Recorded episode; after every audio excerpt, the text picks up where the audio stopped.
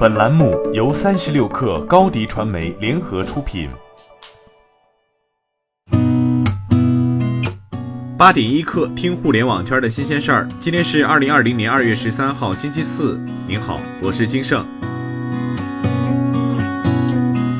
抖音和快手作为两大天生具有卖货资质的视频应用，纷纷推出了优惠政策，希望把更多品牌吸引到平台上来。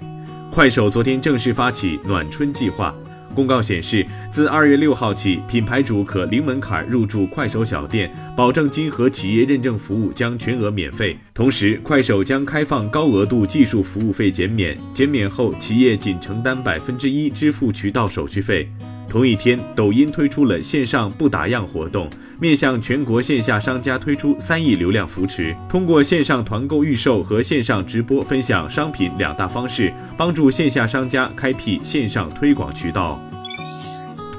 三十六氪获悉，叮当快要发布因用户量激增五十倍导致服务器宕机的声明。叮当快要称，疫情以来用户量激增，已将服务器扩容三十倍，同时尽最大努力保障疫情商品供应。昨天上午九点后，因部分城市开始派发口罩、百分之七十五酒精消毒液等疫情商品，导致部分地区部分用户出现短时间 App 功能受限，已在第一时间进行了维护。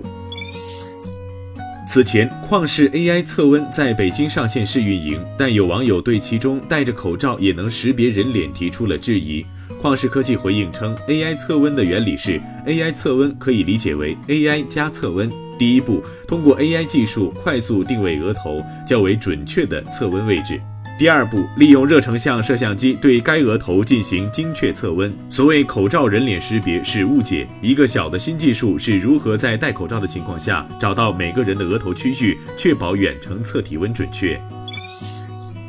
三十六氪获悉，美团联合合作金融机构为生活服务业小微商户提供的一百亿优惠利率贷款正式开通绿色通道，首批湖北商户的贷款申请开始受理。截至二月十二号，该扶持贷款面向湖北商户的贷款授信额度已超五千万元。此外，美团还联合金融机构对大型连锁品牌商户提供一百至一千万额度的信用贷款，对湖北地区商户给予延期还款、减免罚息等特殊政策。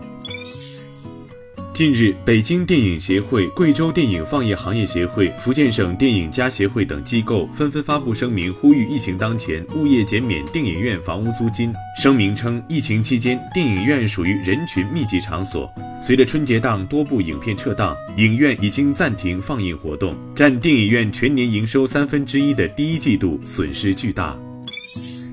彭博社昨天报道称，阿里巴巴未被获准进入二月十七号更新的港股通名单。阿里方面回应称，不评论市场的传言。阿里去年十一月在香港上市后涨势如虹，上市之后，港交所总裁李小加接受采访时称，阿里巴巴应该被纳入港股通名单。李小加表态后，部分投资者有了心理预期，他们认为阿里有较大可能会被纳入港股通名单。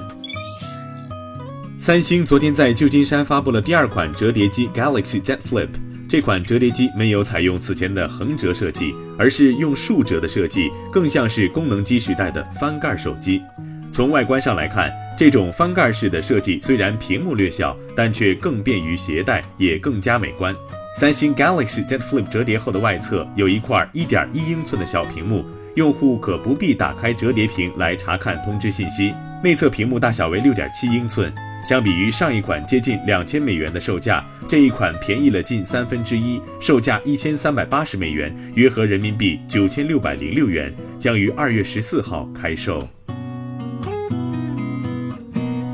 好，今天咱们就先聊到这儿。编辑崔彦东，我是金盛，八点一刻，咱们明天见。